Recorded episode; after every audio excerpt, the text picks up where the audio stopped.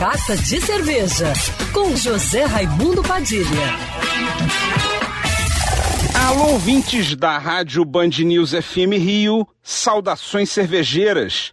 Bem-vindos ao Carta de Cerveja de hoje. Quem aí gosta de café? Eu adoro. Bebo café todos os dias e o meu dia não começa sem uma boa xícara de café. Essa semana comemoramos o Dia Mundial do Café.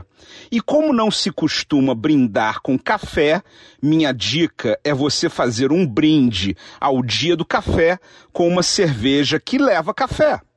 Acredito que muitos aqui sabem que as cervejas artesanais podem levar qualquer ingrediente, além de água, malte, lúpulo e levedura.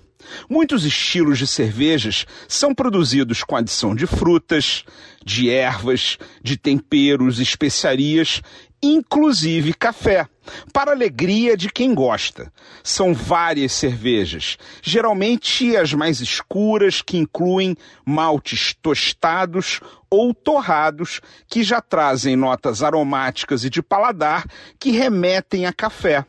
Estilos como Dunkel, Stout ou Porter. Minha dica é a Colorado Demoselle, uma cerveja do estilo Coffee Porter ou Porter com adição de café. No caso, café da região de Alta Mogiana, interior de São Paulo. É uma cerveja premiada, de teor alcoólico moderado, com notas de café muito destacadas. É ótima para encerrar uma noite de muitas cervejas de estilos diferentes, como aquele cafezinho de saideira, só que em forma de cerveja. Outra boa dica é harmonizar com tiramisu, o doce italiano que leva café.